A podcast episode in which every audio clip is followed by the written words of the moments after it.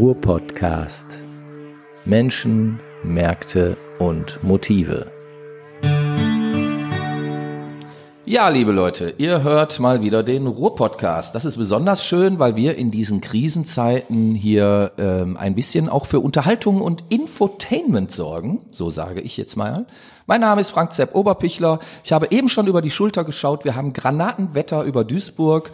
Ähm, die Sonne scheint, die Sonne sticht. Der Vater muss nicht auf Mittagsschicht, der Vater bleibt nämlich zu Hause in Tagen wie diesen. Ähm, aber wir als Ruhr-Podcastler müssen natürlich was tun, um unser Volk zu informieren und dem wollen wir auch gerne nachkommen. Mir gegenüber sitzt die. Annika, aber in Wahrheit sitze ich eigentlich schräg gegenüber. Ja, warum haben wir das so gemacht? Diesmal schräg gegenüber? Weil dir gegenüber unser Gast sitzt?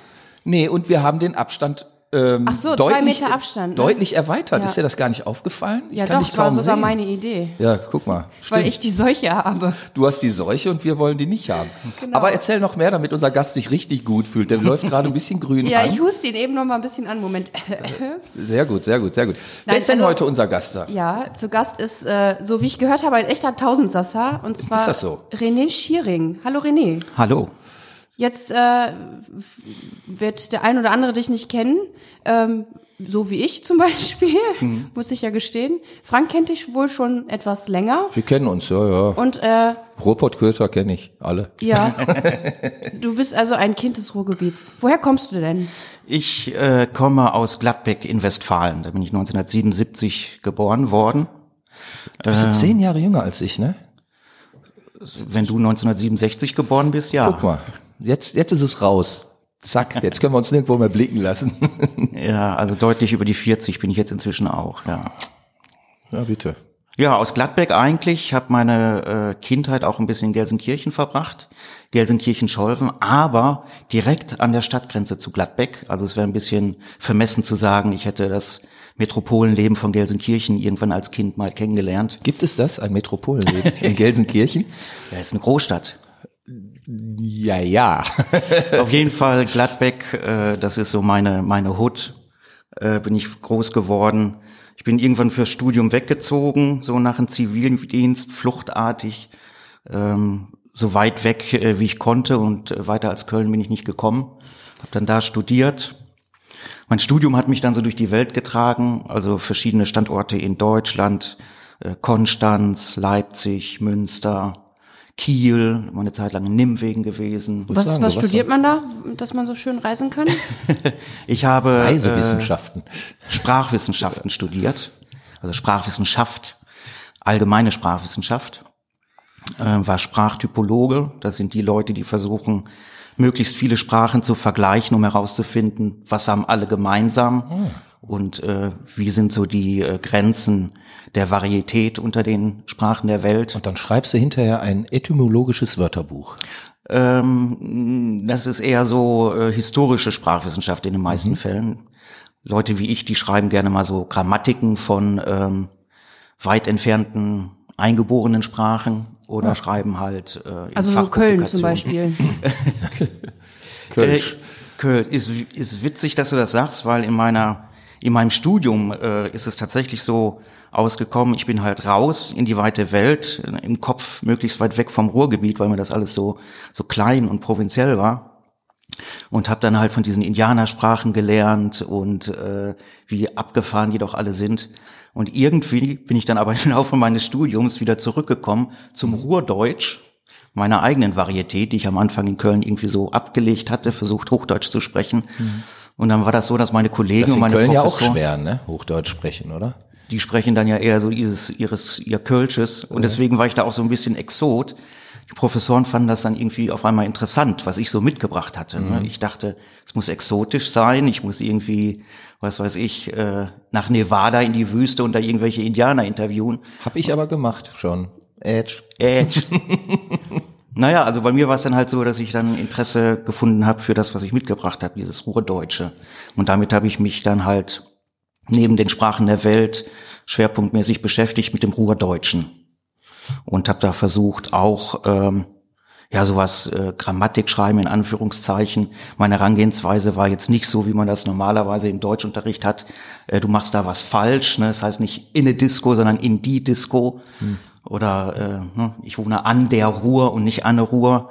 Ich habe das halt äh, versucht anders äh, zu erfassen, nämlich von dem, was im Sprachgebrauch tatsächlich da ist, können wir da davon ausgehend was abstrahieren, was irgendwie sowas wie eine grammatische Regel ist fürs Ruhrdeutsche. Und mhm. ich glaube, die gibt's tatsächlich und die habe ich dann halt versucht, in bestimmten Teilbereichen aufzustellen. Aber das hast du nicht als Buch veröffentlicht, oder? Du das ist meine Magisterarbeit. Ah. Meine Magisterarbeit war über das äh, Ruhrdeutsche, über so Sachen wie Inne Disco, Anne Ruhr. Mhm. Und äh, habe ich dann, wie das so als äh, Forscher ja ist, muss man ja sein Output haben an Publikationen. Da äh, schlossen sich dann zwei, drei Zeitschriftenpublikationen an, die auch okay. über das Thema gingen. Und dann, dann hast du eine Dissertation geschrieben? Meine Dissertation war dann halt über diese, über den anderen Bereich Sprachen der Welt. Ich habe den Sprechrhythmus in verschiedenen Sprachen äh, verglichen mhm. und habe versucht daraus abzuleiten, was das mit dem Sprachwandel macht.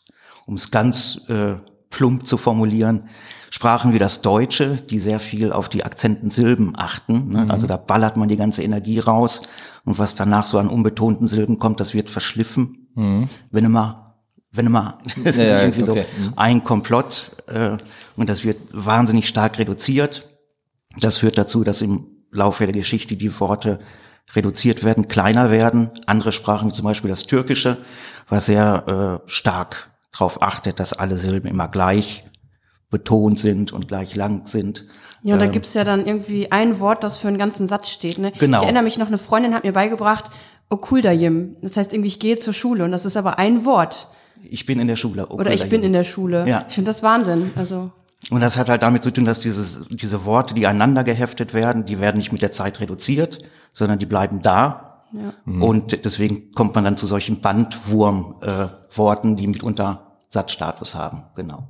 Und das ist meine Doktorarbeit, äh, die Behauptung, je nachdem, was für ein Sprachrhythmus ich habe, ähm, davon kann man ableiten, ob die Sprache sich halt so reduzierend verhalten wird, dass die Worte immer mhm. kleiner werden, oder aber ob so eine Bandwurmsprache wird, wo die Worte im Laufe der Zeit immer länger werden. Ja, das finde ich aber hochspannend, weil mir ist Danke. zum Beispiel, ja, ja, finde ich wirklich äh, äh sehr spannend.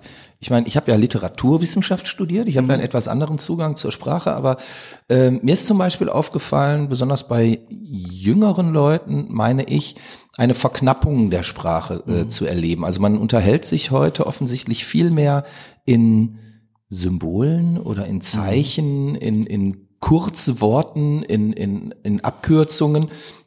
Wobei ich das mit den Abkürzungen äh, äh, natürlich auch aus den USA kenne. Ne? Da ähm, wirst du vielleicht auch noch kennen, die, zum Beispiel diese Schilder an den Tankstellen, die man früher hatte, dieses äh, FL, äh, hör ab, ne? Fill, fill her ab, mhm. ähm, was dann für Selbsttanken stand. Ne?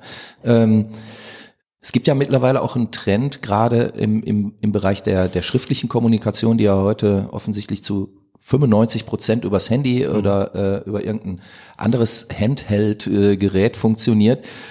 Ähm, also ich sehe das zum Beispiel bei meinen Kindern, dass, dass die hauptsächlich nur noch in ja, Bruchsätzen miteinander kommunizieren. Also es sind häufig gar keine ähm, wirklich ausgestalteten Sätze mehr, sondern irgendwelche Buchstaben aneinanderreihungen, mhm. dann zwischendurch irgendein Smiley oder irgend so anderes Signet. Ähm, wird sich Sprache dahingehend verändern? Werden wir diesen klassischen Sprachfluss, so wie wir das irgendwann mal gelernt haben und ja auch studiert haben, werden wir den verlieren vielleicht sogar? Wie, wie siehst du da, du bist ja nur mal Sprachwissenschaftler, jetzt habe ich endlich mal einen hier, jetzt will ich ihm doch auch diese Fragen stellen.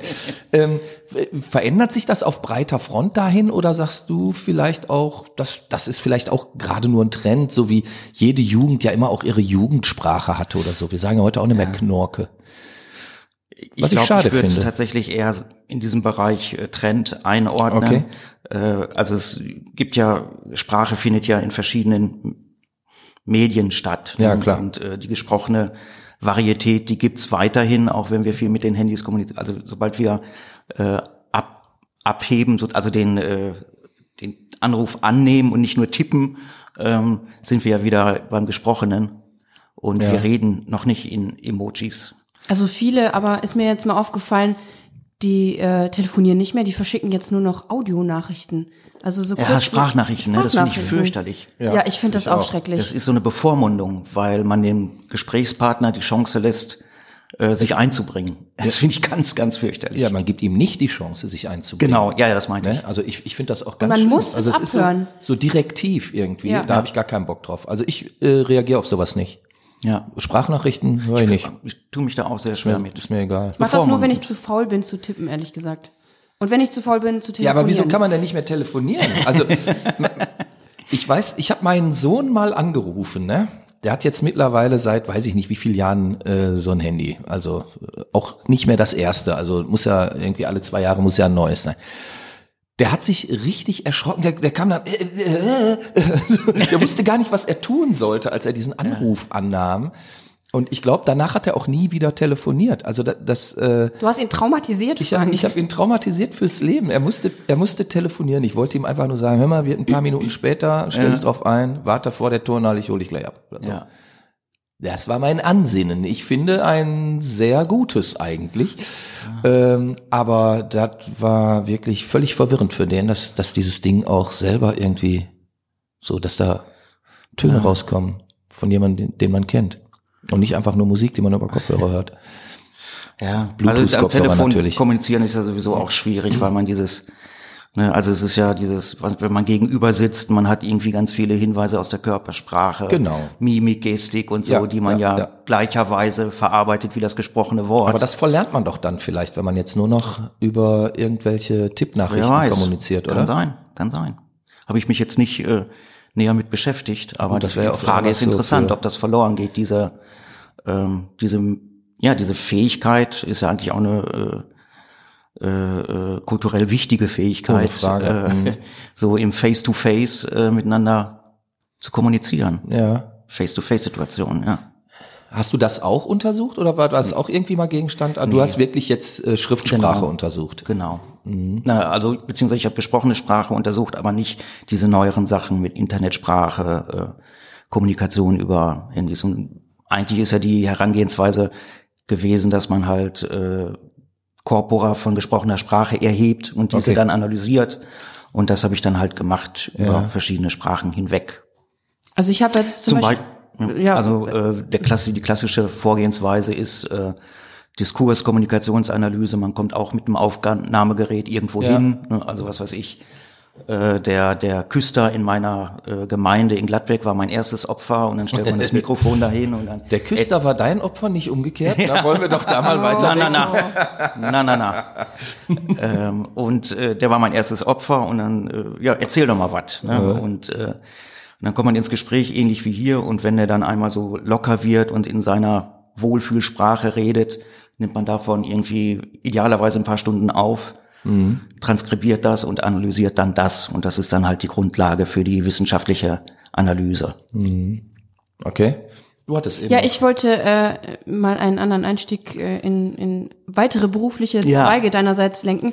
Ähm, ich hatte gehört oder gelesen, dass du auch für äh, fürs Fernsehen schreibst. Ja. Und äh, helfen dir da deine wissenschaftlichen Erkenntnisse auch, also oder inwieweit helfen dir diese wissenschaftlichen Erkenntnisse für für das Schreiben fürs Fernsehen? Wenn sie dir helfen. Wenn Sie mir helfen, ja. Also so biografisch gesehen war das ja so, dass ich mit dem Studium schon relativ bewusst angefangen habe, um irgendwann mal so in die Richtung Sch- Schriftstellerei zu gehen. Ne? Deswegen waren auch die ersten Fächer, die ich da so anvisiert habe, was man so klassischerweise nimmt, Germanistik, Anglistik, äh, die allgemeine Sprachwissenschaft war eher äh, nicht dabei. Äh, auf die bin ich gekommen wegen des Numerus Clausus in Köln, der so wahnsinnig hoch war. Und dann habe ich mir das mal ein Semester angeguckt und hatte dann festgestellt, eben das, was ich gerade hier äh, kurz angedeutet habe, diese Diskurs- und Kommunikationsanalyse, ne, halt mitten reingehen ins Geschehen, wie die Leute sprechen, das aufnehmen, das zu analysieren, das ist das, was mich eigentlich interessiert. Ne? Und wenn man dann halt sitzt und diese Gespräche transkribiert, da bin ich dann ziemlich schnell dabei, äh, das wird mir doch helfen, einen authentischen Dialog zu schreiben, wenn ich denn mal äh, fiktiv was zu Papier bringen soll. Und das war dann irgendwie so im Hinterkopf immer das, das wird ein Hilfsmittel sein für die Schriftstellerei. Ne? Also ich, ich habe diese analytische Fähigkeit gelernt, Sachen zu beobachten, zu transkribieren und daraus abzuleiten, ähm, ja, wie funktioniert so ein Dialog typischerweise? Wann sind da die Pausen? Ne? Wann sagt einer mal nix? Und ähm, insoweit hilft mir das schon im weitesten Sinne bei meiner schriftstellerischen Arbeit. Das heißt, du schreibst dann irgendwie so für Arte, Dreisat oder Äh, ich schreibe ganz platt fürs Nachmittagsfernsehen im Privatfernsehen. Also äh, ich kann mal, also das erste, mein erstes Ding, was ich hatte, ich war an der Uni, hatte irgendwie, äh, war da so ein bisschen äh, durch mit den ganzen Themen und so weiter, hatte einen Roman veröffentlicht, der ganz gut funktioniert hatte und äh, hatte eigentlich, wie gesagt, von Anfang an immer diese Idee Schriftstellerei. Und dann habe ich 2011 gesagt, ich probiere es jetzt einfach mal und versuche jetzt nur noch vom Schreiben zu leben. Hm. Und dann war halt die Überlegung so, ja, also ich kann schreiben und ich mache das gerne, aber wer bezahlt mich denn dafür? Und da bin ich irgendwie ziemlich schnell aufs Fernsehen gekommen, bin dann über Vitamin B und Umwege tatsächlich dann äh, an so ein Vorstellungsgespräch gekommen. Und das Erste, was man mir angeboten hat, war eine Sendung, die war angelehnt an Doc the Bounty Hunter. Ich weiß nicht, ob ihr das kennt aus einem amerikanischen. Ja, Kopfgeldjäger, ne? Der Kopfgeldjäger. Es gab mal eine Band, die hieß The Bounty Hunters. die meine ich nicht. War das war so ein Typ, der hatte lange blonden Haare. lange blonde Haare, äh, ganz rot von der Sonne und der ist dann halt immer den äh, Flüchtigen hinterher, aus, hat den aus ihren Trailer geholt und dann irgendwie das Kopfgeld kassiert. Und es gab eine andere Serie, die hieß Cheetahs, auch aus Amerika, wo man dann halt Fremdgänger überführt hat. Also Reality TV. Und da war da die, die Idee, scripted, oder? dass man das zusammenführt und den deutschen Scripted Reality Format macht, was beides so bedient. Und äh, da hatten sie auch einen Typ für, der hieß Carsten Stahl und das Format hieß Privatdetektive im Einsatz Jo. für RTL 2. Und das war so das erste, äh, für das ich schreiben durfte. Okay. Das ist jetzt aber, glaube ich, nix, was man sich so. Das fällt unter die Kategorie Trash-TV, oder? Das, Ich meine auch. aber äh, da schäme ich mich nicht für. Ich bin ein sehr großer Freund des äh, Ich Trash-TVs. muss auch sagen, Guilty Pleasure, ich habe Frauentausch gesuchtet mit Freunden. Wir haben uns donnerstags abends getroffen und Frauentausch äh, äh, Trinkspiele gemacht. Okay. Also Ja. Ja, ja. Junge Leute, amüsiert euch mit komischen Sachen. Ganz witzig, weil, wie du gerade gesagt hast, so Dreisat, Arte, das ist so das Erste, was man denkt, wenn man so hört, wo ich herkomme, ne, Wissenschaft und so weiter und so fort. Es war witzig bei diesem ersten Gespräch, was ich da hatte beim Fernsehen 2011, auch so ein, äh, im Süden von Köln, wo man hingeht, äh, also südlich von Köln, hört, ne, da ist es alles ein bisschen billiger, da sind dann diese Studiogebäude und da bin ich dann da aufgeschlagen, lichtdurchfluteter Raum, irgendwie alle rauchen, es war irgendwie so beim Presseclub früher, weißt Ja, du, wo ja, alle am herrlich. Pratzen sind und so.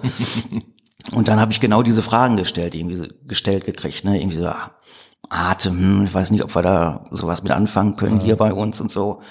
Und dann äh, war mein Einstieg irgendwie, dass ich dann, das war gerade die Zeit, Big Brother war gerade irgendwie die, die Staffel davor hatte ich gesuchtet, kannte der Porno Klaus und so, und da waren die dann auf einmal hellhörig, ne? Und ich hatte halt verfolgt, dass ähm, nach Big Brother RTL 2 versucht hatte, mit äh, Berlin Tag und Nacht quasi daran anzuknüpfen, ne? Also äh, sagen wir mal so, das, was bei Big Brother irgendwie war, zu skripten und daraus dann halt eine Serie zu machen, so im, im Groben. Und äh, das hatte ich halt auch beobachtet und Berlin Tag und Nacht auch am Anfang immer schon geguckt. Das und so, läuft auch noch, oder? Das läuft immer noch, ja, ja. Also klar. meine Tochter findet das super. Ich habe zwei Folgen mit ihr geguckt. Ich habe mehr konnte ich nicht. Das hat mich körperlich fertig gemacht. Ich kann diese Dummheit, ich kann diese diesen Quatsch, ich kann das nicht ertragen, obwohl ich ähm, damals, aber damals heißt vor 30 Jahren oder so, auch sehr gerne die, die Lindenstraße so für zwei, drei Jahre geguckt habe. Aber das war dann auch irgendwann vorbei. Ich, äh, da dann ich kam dann- GZSZ. äh, Da war ich ja schon raus. Also ich, ich gucke ja kein normales Fernsehen so gesehen. Ne? Obwohl ich wirklich, das ist jetzt kein Spruch, ich gucke total gerne Dokumentationen auf Arte, weil ich die einfach toll gemacht finde. Aber so normales Fernsehen, Nachrichten und das war's. Also ich gucke eigentlich kein Fernsehen. Aber ist ja egal. Ähm, Jedem Tierchen sein Pläsier. so, ne? Ich habe auch gar keine Zeit. Ich muss ja Platten hören und Gitarre spielen. Ja, ja, das ist ja jetzt, das verschiebt sich ja jetzt auch alles so ein bisschen, dass irgendwie mit dem, also ich, ich weiß, bei Berlin Tag und Nacht, äh, bei diesem Gespräch war es damals schon so, die Quoten waren nicht so richtig gut, aber das hatte im Internet so viel Aufsehen erregt. Ne? Und deswegen hatte der Sender damals gesagt, da bleiben wir mal dran, das wird noch. Und inzwischen ist es ja tatsächlich so mit TV Now jetzt in Deutschland, ne, diese ganzen RTL-Programme, äh, dass ja eigentlich so die jungen Leute, also die, die setzen sich nicht irgendwie, was weiß ich, um 17 Uhr, jetzt kommt meine Serie und setzen sich Nee, nee, davor, klar. sondern die haben ihr Handy und wenn sie Zeit haben, ziehen sie sich die neueste Folge von, Ja. was weiß ich, BTN oder Köln 50 oder Krassschule oder was auch immer, ne? Ja. Aber trotz alledem, also ich, ich persönlich ähm, muss ganz ehrlich sagen, ich habe natürlich so, ein- so ein paar dieser Folgen da mit, mit meiner Tochter oder auch mit meinem Sohn mir mal angeschaut und also ich bin da aber offensichtlich auch nicht Zielgruppe. Also ich Nee. fühle mich da gar nicht aufgehoben und ich äh, ich finde auch diese Probleme, die da skizziert werden, immer so profan und so billig und so dusselig, ähm, dass äh, also das toucht mich gar nicht. So als ich Kind war oder so, da, da gab es zum Beispiel eine, eine Serie, die habe ich wirklich geliebt. Das wirst du vielleicht auch noch kennen. Ob, ähm, das hieß Die Straße. Uwe Ochsenknechts erste Folge überhaupt, also dass, dass der überhaupt ins Fernsehen gekommen ist, der hat da so einen verlotterten Jugendlichen gespielt irgendwie. So und die Straße spielte halt äh, in so einem Jugendclub und dann hatten die Probleme mit Rockern und dann war mal einer Alkoholiker und einer hat mit Drogen gedealt und was nicht all. Das fand ich cool irgendwie, aber war ja von meinem persönlichen Leben zu der Zeit noch relativ weit entfernt. Ähm, aber ähm, das so dieses Serienformat hat bei mir zum Beispiel so gar nicht wirklich durchgeschlagen. Also ich weiß, dass das bei vielen Leuten ganz anders ist, also die wirklich explizit seriensüchtig sind. Ne? Guck mich nicht an. Na, Entschuldigung, ich guck durch dich hindurch. ähm, aber äh, nein, ich ich habe das ja selber zu Hause auch. Also meine Tochter liebt das, die verzerrt Serien. Und ich gucke zum Beispiel lieber einen, einen Film, auch einen Film, wo es nur einen Teil von gibt. Also jetzt einen abgeschlossenen Film. Also ich finde find das irgendwie ähm, angenehmer. Also das, ist ja, ja, das ist schon irgendwie eine interessante Entwicklung. Ne? Also die Filme, ich sag mal so in den 80ern, waren es immer 90 Minuten. Ne? Genau. Es wurde dann mit der Zeit immer länger. immer länger, genau. Zwei Stunden, drei Stunden, ich weiß nicht, Herr der Ringe, dreieinhalb Stunden oder was. Ne?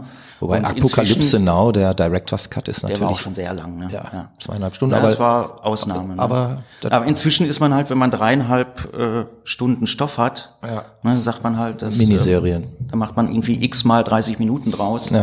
Auf Netflix. Ja, klar. Ähm, das ist halt irgendwie das, das, das Neue, irgendwie diese neue äh, Sehgewohnheiten. Ne? Ich tue mich da auch schwer. Ich habe auch jetzt Netflix, muss man ja für die Arbeit, muss man auch Ja. informiert bleiben und dieses, dass man noch nicht mal den Abspann irgendwie kriegt. Ne? Also die Serie ist gerade, also die Folge ist gerade vorbei Und anst anstatt des, äh, des Abspanns kommt man schon sofort in die nächste Serie rein, Ja. dass man gar nicht irgendwie von was anderem irgendwie abgelenkt werden kann. Ne? Das ist schon krass, da tue ich mich auch schwer mit. Das finde ich zum Beispiel auch ähm, ein, eine, eine äh, Situation, die ähm, ausdrückt, dass man das, was man da gesehen hat, nicht wertschätzt. Also es ist, finde ich, ein Mangel an Respekt, nicht mal den Ab Abspann zu schauen. Also ich habe früher zum Beispiel auch immer, also äh, bei den ganzen Platten, die ich äh, habe, also äh, ich, ich habe zum Beispiel immer studiert, wer hat die äh, produziert, wer hat da mitgespielt, in welchem Jahr ist die rausgekommen, wo, wo ist die aufgenommen worden Ja. und, und, und diese ganzen, ich sag jetzt mal Facts, die ja heute keine Sau mehr interessieren, ne? aber das wusste ich damals auswendig. Da bin ich genauso. Wer hat auf dem Song die Triller äh, gepfiffen? So, Wie auch ne? immer. Und ich bin auch immer einer gewesen im Kino, das, äh, also das Immer, musste meine bis der Frau Abspann durch war. Ich bleib sitzen, bis der Abspann Ja, vorbei klar. ist. Außerdem läuft Dann da ist meist der das Film beste vorbei. Lied. Meistens das kommt stimmt dann ja auch. noch so ein kleiner Hinweis äh, ne, auf Teil 2 oder so, zumindest. Ja, das fand ich. Ja, aber das- ich fand's ja witzig, als äh, Helge Schneider den Texas hatte, ne, Ja. als ersten und dann irgendwie die ganzen Filmkritiker sich drüber amüsiert haben. ja, Das Ding hat doch gar keinen Rhythmus und so. Und dann gesagt hat, ja, guckt euch das mal bis zum Ende an. Dann schnallt ja auch den Rhythmus und dann irgendwie so alle Filmkritiker quasi äh, entblößt darin, dass sie halt das Ding nicht bis zum Ende geguckt haben, sondern nur bis zum Obwohl es Abspann. war nicht sein erster Film. Der erste es war nicht sein erster Film, aber der erste, der halt so, ich weiß vorher, Johnny Flash und so. Johnny Flash war groß. da habe ich übrigens die Weltpremiere von Johnny Flash habe ich gesehen. Hier Geil. im, im Kino Hollywood war das damals. Geil. Und da hat Helge Schneider, der kam dann ähm, am Ende des Films kam er mit Saxophon ähm, in den Kinosaal. Da saßen vielleicht 70 Leute oder so. Also Helge Schneider kannte man damals Mhm. noch nicht. Ne? Und ähm, ah, jetzt komme ich nicht auf den Namen von seinem Sidekick damals. Das war dieser aus Mülheim auch dieser große, etwas dickere Comedian, sag ich mal, toller Schauspieler auch. Ich komme nicht auf den Namen. Der hat, der hat Helges Mutter gespielt in dem, Mhm. Ja, ja, ich weiß. Äh, oder Johnny Flashs Mutter. Der kam mit einem ähm, ähm, Kontrabass rein und dann haben die beiden da äh, noch abgezockt. Das war richtig geil. Also war war ganz toll. Solche Sachen sind damals in Duisburg passiert. Wo ist das hin? Naja, egal. Heute würde man wahrscheinlich keinen mehr begeistern für so eine Geschichte. Ja, bei Helge schon noch, aber äh, Helge geht regelmäßig auf Tour, so wie ja, ich das weiß. sehe. Ne? Ja, macht, und macht die Hallen ja immer noch voll. Ne? Aber wir wollten ja nicht über Helge sprechen, sondern über, über Lese- und Sehgewohnheiten und Sprechgewohnheiten und alles das. Ähm, gut. ja, bist- also du bist kein Freund vom Fernsehen. Trash-TV, das habe ich jetzt verstanden. Aber davon lebst du hauptsächlich? Davon, oder? ja, es ist äh, tatsächlich, davon bezahle ich meine Miete. Ist doch super. Also es ist ja so, dass äh, als ich diese Entscheidung getroffen habe, ich lebe jetzt nur noch vom Schreiben, da war ich ja schon, da habe ich schon in einer 120 Quadratmeter Wohnung gelebt, weil ich an der Uni halt diese, Residiert. Resid ja, weil ich halt diese ne, wissenschaftlicher Mitarbeiter an der Uni und äh, Du hattest festes Geld. Ich hatte ein festes Einkommen, das kam irgendwie von der äh, Landesamt für Besoldung oder wie das alles hieß. Also ne, das war irgendwie eine andere andere Nummer und deswegen äh, war es mir schon auch wichtig zu gucken, trägt das, ne? Und ähm, also ich schreibe sehr gerne Romane und äh, das ist ja eigentlich eher so mein Herzblut, die Arbeit an Romanen und Sachen, die so tatsächlich meins sind. Aber ich habe noch nicht die Möglichkeit gefunden, wie ich damit so rein wirtschaftlich auf Strecke komme, Ja. sage ich jetzt mal, ne? und irgendwie so einen gewissen Lebensstandard halten kann. Und deswegen ist mit dem Fernsehen, das muss man halt äh, sagen, dass man da irgendwie so, man ist halt äh, versorgt. Ja. ne? Und äh, ich muss auch wenn Bist wenn ich alle Trash-TV mögen, äh, für mich ist das eine Leidenschaft. Ne? Ich liebe das. Ich habe das Mhm. früher schon geguckt. Äh, Ich bin da Fan von. Ich identifiziere mich immer total mit den Sachen, die ich da mache und kann Mhm. nicht warten, bis meine Folge ausgestrahlt wird. Und ich gucke dann halt, wie die Quote war, was die Leute im Internet sagen. Also das ist wirklich, äh, das ist jetzt nicht so, dass ich da eine Schreibhure bin oder was und Mhm. nur für die für die Kohle mich da entfremde oder so, sondern das ist tatsächlich auch eine Leidenschaft und ich freue mich halt einfach, dass dass es dann halt auch so mit dem Geld klappt. Ne? Ja, ist doch cool. Bist du man- denn dann also- fest angestellt? Entschuldigung, dass ich dir ins Wort gefallen Ja, bin. ich bin äh, in der Regel bin ich fest angestellt, aber halt immer so äh, befristet für die Projekte. Ne? Ah, okay. Das Also das Typische ist, sagen wir, wenn man jetzt so eine Serie nimmt, wie was, ne, was wir gerade hatten, ähm, Berlin Tag und Nacht. als Beispiel, äh, da ist so, ich glaube, das, das Höchste ist so eine Staffel, die ist über ein Jahr kalkuliert. Und die wird man dann halt erstmal für dieses Jahr angestellt und wenn es gut läuft, äh, wird man halt verlängert. Es gibt viele natürlich, die freiberuflich sind, also ist, glaube ich, also für Leute eher in meinem Standard Alter ist das eigentlich der Normalfall. Ne? Ähm, aber halt, wie gesagt, von meiner, ich bin halt, als ich, ich kam von der Uni und da war ich halt über Jahre, Jahrzehnte immer fest angestellt. Und dann die Umstellung aufs Freiberufliche, das äh, hat für mich nicht funktioniert. Deswegen halt Festanstellung, Lohnsteuerkarte, befristete Verträge. Und dann halt, äh, ja, wie es sich ergibt vom Projekt zu Aber Projekt. das heißt, äh, du musst dann auch immer gucken, dass du ein Folgeprojekt bekommst, ne? Ja, Und das funktioniert aber. Ja, also es ist, ja, es ist ja so, dass ähm, Köln ja auch ein äh, relativ überschaubarer Standort ist. Und wenn man da einmal so den Fuß in der Tür hat, ähm, dann geht das ganz gut, dass man sich von Projekt Du musstest Projekt- nicht in einen Karnevalsverein eintreten. Ich musste nicht in einen Karnevalsverein treten, nein. Das äh, wundert mich jetzt doch. okay. Das äh, rückt vielleicht dann doch wieder einige Einschätzungen gerade. okay, aber ähm, ich sag mal, wenn man jetzt mal den, den Turn zu deinen literarischen Arbeiten äh, ähm, hinbiegt, ich kenne von dir zwei Bücher, wobei ich den Ruhrpott-Köter Nummer eins, ähm, den habe ich wirklich verschlungen, muss ich ganz ehrlich sagen. Ich habe das damals, als das rauskam, äh, ich fand das super. In dem Zusammenhang haben wir uns auch kennengelernt, da haben wir zusammen mal Wir haben zusammen eine Lesung gemacht. ja Genau. oder zwei, drei sogar. Ähm, Stimmt. und ich fand das, fand das äh, äh, richtig, richtig toll, das Buch. Ähm, da war eine Szene, die habe ich immer noch im Kopf und da wollte ich dich damals schon fragen, ob das überhaupt so sein kann. Und ich mache es jetzt, weil ich das gerade erinnere. Und zwar schreibst du, dass du da eine Frau kennenlernst oder schon länger kennst und so weiter und so fort.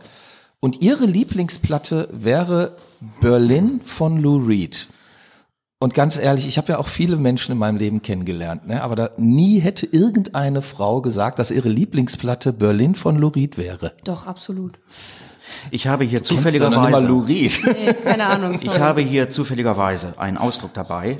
Triggerfish.de vom 25. September 2011. ja. Beigesteuert von Frank Zepp Oberpichler. Gibt's ja gar nicht. Woanders ist es schön, aber hier bin ich zu Hause. So wird der erste Roman des Rockwell-Degowski-Sängers eingeleitet. Ja. Und da besprichst du mein Buch. Da Und da steht, da steht hier, Ja. pass auf, da steht hier, Zitat, was ich allerdings nicht glauben kann, ist, dass Steffi angeblich mit sicherer Hand Lou Reeds Berlin herausfischt und auflegt, nachdem André seinen toten, an Drogen verreckten Kumpel gefunden hat. Mein lieber René Schiering, solche Frauen finden sich nur im Land der Fantasie. Sollte es Steffi tatsächlich geben, halte sie gut fest. Zumal sie am nächsten Morgen auch noch gedeckt kredenzt. Woanders mag es schön sein, aber hier bin ich auch zu Hause. Das war, guck mal, ich habe das damals schon gespürt. Ich habe es geschrieben, aber ich habe dir die Frage nie gestellt. Und jetzt die Frage: Hat es Steffi je gegeben?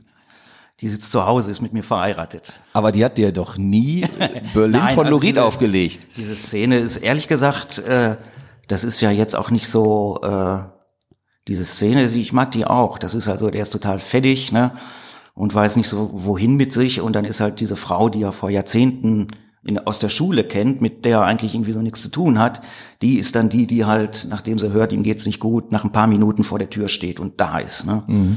Und äh, ja, die plättert dann halt durch, durch seine Platten und äh, sieht die Lorid-Platte Berlin und legt sie auf.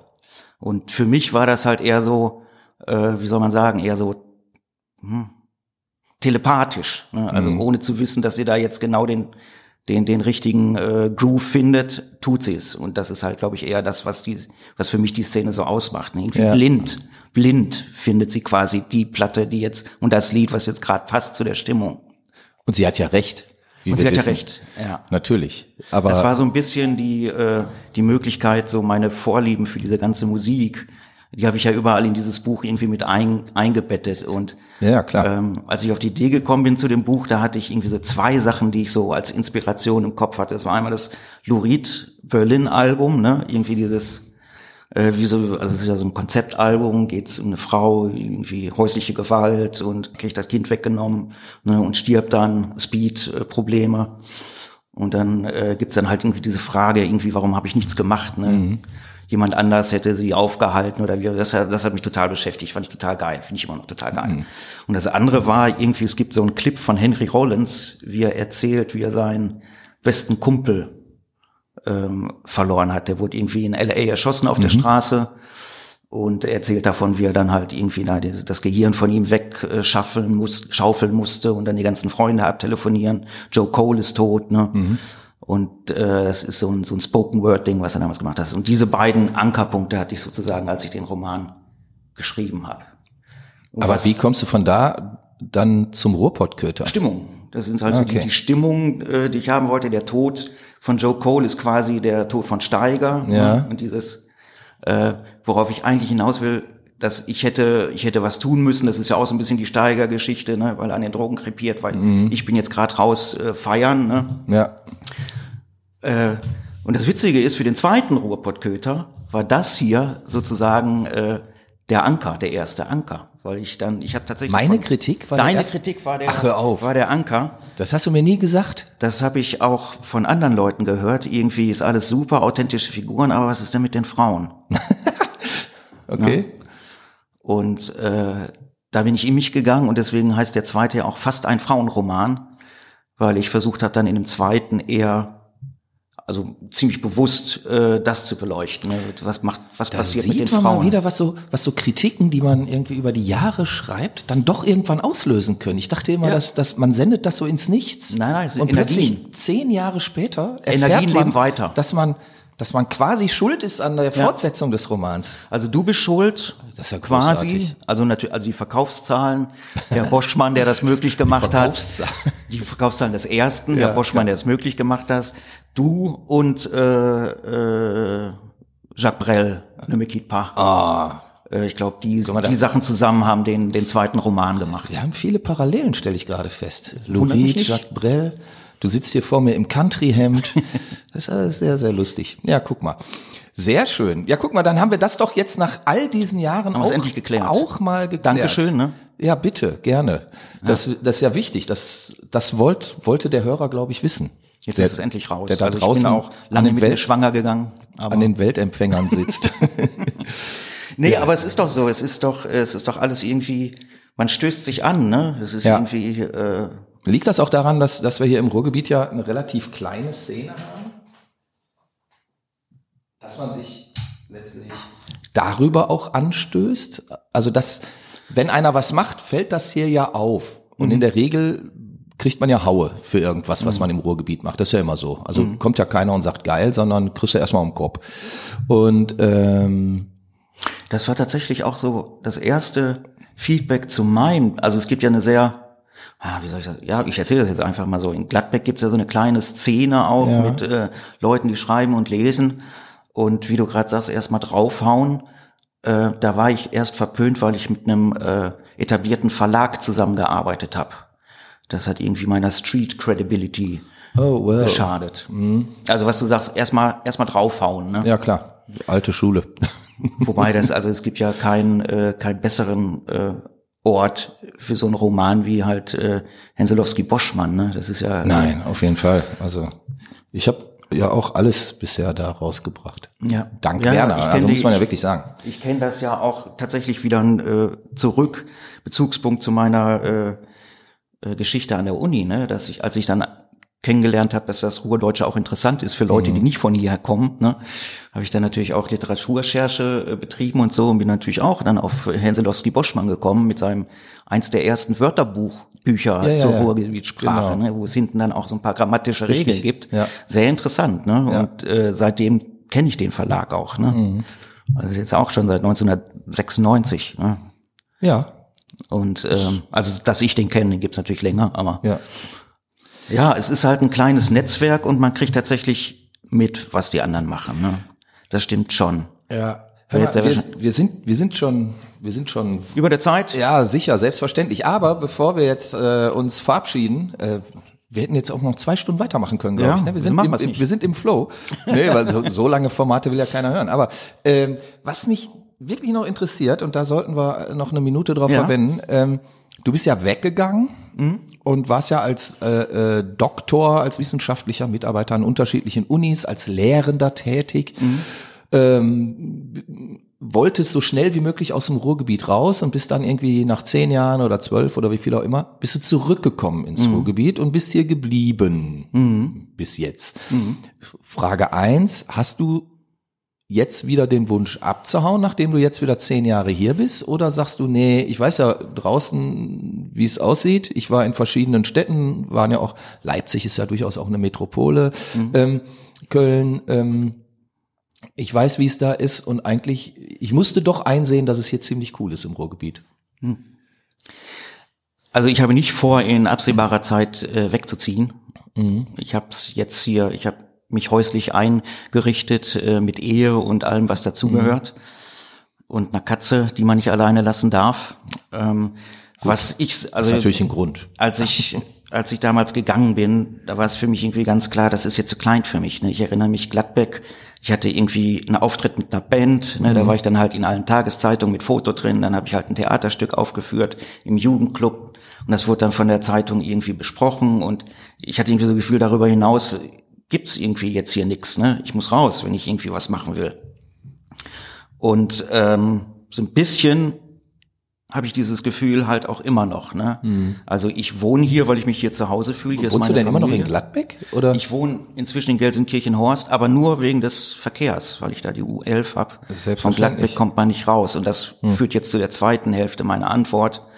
Für das, was ich so mache, ne? also äh, Arbeit fürs Fernsehen, ähm, äh, kann ich nicht äh, hier bleiben, also hier eingeschränkt sein. Mhm. Ne? Also ich bin davon abhängig, dass ich halt äh, einen weiteren Radius hab. Das Ruhrgebiet alleine kann mich Mhm. Würde quasi dich nicht ernähren. Ja, ja, okay, verstehe ich. Mhm. Das heißt, äh, auch wenn ich nie wieder nach Köln ziehen würde, ist es völlig klar, dass ich jetzt hier mein, ich habe jetzt hier meinen äh, Lebensmittelpunkt, wie man so schön sagt. Und es ist klar, dass ich von hier aus ausstreuend immer in Bewegung bleiben werden müsse.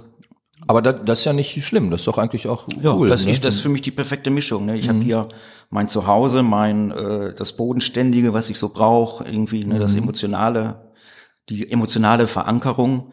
Und äh, solange das irgendwie so gefestigt ist, und da habe ich auch kein Problem, dann irgendwie mal so raus und dann halt äh, woanders meine Nase reinzustecken. Ja. Aber es ist für mich ganz klar, und das war auch irgendwie so damals bei meiner Uni-Karriere ein Ding. Ähm, ich will das jetzt nicht machen, irgendwie äh, jahrelang noch mal ins Ausland oder so, das äh, von meiner Frau getrennt oder so, das, das mache ich nicht mehr. Okay. Ich, ich gehöre schon hier hin. Aber von hier aus, ne, hier die Wurzel ausstreuend, wo ich halt hin muss. Ich würde sagen, das war ein sehr geiles Schlusswort, oder? Ja. Ich gehöre schon hierhin, aber ich streue mich aus. Dürfen wir sich so zitieren? Sehr gerne. Okay. Schön, dass du da warst. Ich werde auf jeden Fall jetzt immer bei Berlin Tag und Nacht auch den Abspann gucken. Okay. Ja, ich äh, werde Berlin Tag und Nacht immer noch nicht schauen. Ihr müsst ja auch krass Schule gucken, das ist jetzt das. Krass Ihr Schule. müsst jetzt krass Wo Schule läuft das? gucken. Um Himmels Auch. RTL 2. Das hört sich schon so an, als würde ich da Kopfschmerzen bekommen. Ich werde auf jeden Fall nur den Abspann davon gucken. Sehr gut. Nee, ich bleib lieber bei meinen Lurid-Platten und ich habe ja noch ein paar andere im Regal und von daher, ich bedanke mich ganz herzlich bei dir, René. Schön, dass du da warst. War ein Sehr tolles gerne. Gespräch. Ähm, und ja, ich hoffe, man sieht sich demnächst auch mal wieder auf der Bühne wieder und bis dahin alles Gute. Sehr gerne. Danke. Danke. Tschüss. Tschüss.